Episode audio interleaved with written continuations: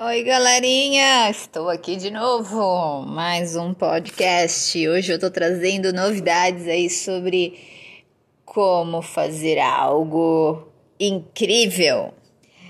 Tem a teoria de que fazer o possível todo mundo faz, agora fazer o impossível não é para qualquer um. Normalmente, diz a Bíblia que não há nada impossível para Deus. Bom, mas na verdade, gente, não estou falando sobre algo que vocês precisam fazer além dos limites de vocês.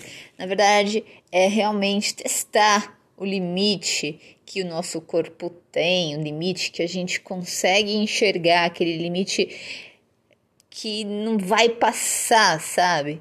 Então é simplesmente você entender qual o poder que você tem da sua respiração, qual o limite que a sua respiração tem. Sabermos os limites do nosso corpo facilita tudo, porque faz com que a gente consiga entender aonde precisamos melhorar. E isso é algo que muitas vezes a grande maioria nem consegue enxergar. Então eu falo sobre o poder da respiração, aquela pessoa que começa a fazer um Cooper e ela perde o ar ou a perna não aguenta. Qual que é o limite dela? Ela, será que ela sabe qual que é o limite dela ou ela nunca nem arriscou correr? Testar os limites do corpo é importante para a gente enxergar o quanto a gente é capaz de evoluir. Ah, na nutrição, no consultório, eu geralmente falo para a galera um desafio. Eu sempre falo, aceite um desafio e eu sempre busco um desafio à parte ali. Lógico, se a pessoa não aceitar o desafio, ela vai ficar na mesma e ela tá ali por algum motivo especial de que ela está com determinação a ter uma atitude diferente para mudar. Então, quem aceita o desafio, ele vai querer mudar de fato. Ele não quer né, permanecer no mesmo estado que ele se encontra. Então, logicamente, a combinação perfeita de todo o desafio, de todos os testes de limite que o nosso corpo tem, é, vem aí de algo dentro da gente. Ninguém quer fazer algo desafiador ao ponto de que não combina com o que tem dentro de, de, de, dos ideais, projetos e propósitos de vida. Então tem que ver uma combinação perfeita aí que vem dentro dos ideais, valores que cada um tem dentro de si. E aí sim, esse desafio pode dar a liga certa, né, gente? Para que a gente consiga testar aí o poder desse desafio.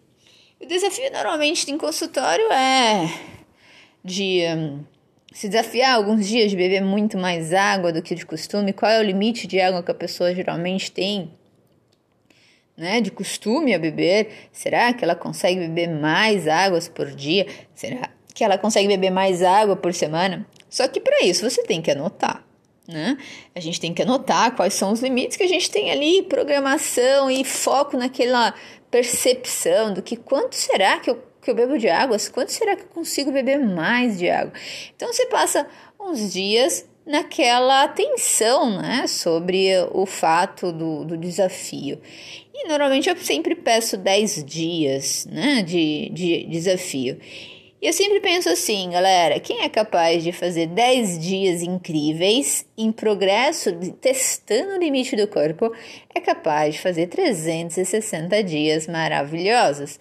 Então, lógico, a gente tem 10 dias ali buscando uma atenção maior, buscando um, um tempo maior para prestar atenção ali, anotando o quanto foi que bebeu de água, mas depois de 10 dias você não vai conseguir ter o mesmo desgaste de anotar, mas você vai perceber que estou me alimentando, bebendo muito mais água do que eu bebia antes, porque você conseguiu testar qual era o limite do teu corpo naquele momento, você conseguiu ver quanto você estava né, bebendo de água de fato e o quanto você passou daquele limite. Então, essa percepção é algo impressionante para a gente não ficar na mesma e realmente conseguir mudanças. E são mudanças simples, desafios simples, que muitas vezes podem causar grandes mudanças em nossa vida.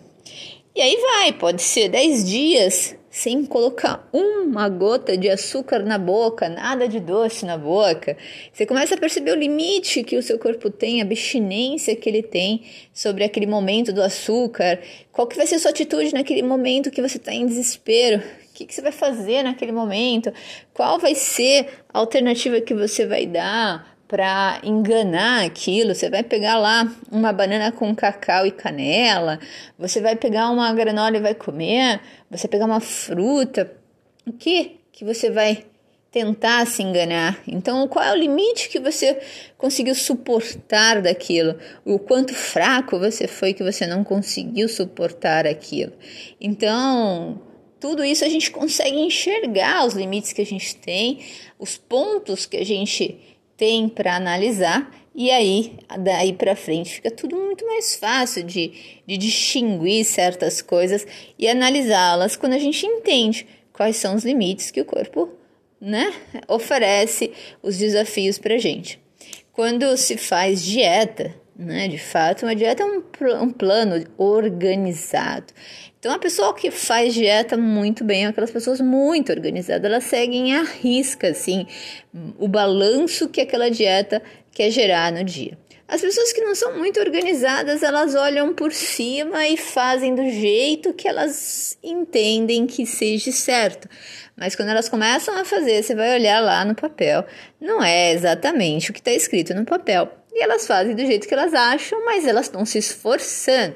Então, só o fato de estar tá se esforçando gera um projeto, mas nem sempre gera uma certa teste de limite, porque de fato ela não está testando o limite dela, ela está fazendo algo que ela acha que é certo, mas falta o teste do do limite do corpo. E dieta ela faz isso, a gente faz testar o limite do corpo. Aquela refeição Y tem só aquilo. Então quer dizer, será que você consegue naquele horário X ficar só com aquilo?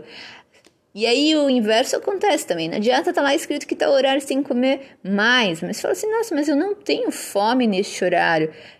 É para tentar testar o limite do meu corpo. Neste horário eu preciso aprender a comer melhor neste horário. E aí sim a dieta faz o corpo se reeducar, se reprogramar em relação aos propósitos, né? É, estipulados para o cálculo que a gente fez na dieta. E muitas vezes, quando a pessoa é capaz de fazer essas adequações, né, de limites que o corpo tem nesses 10 dias, geralmente pega aí um bom período programado automático depois.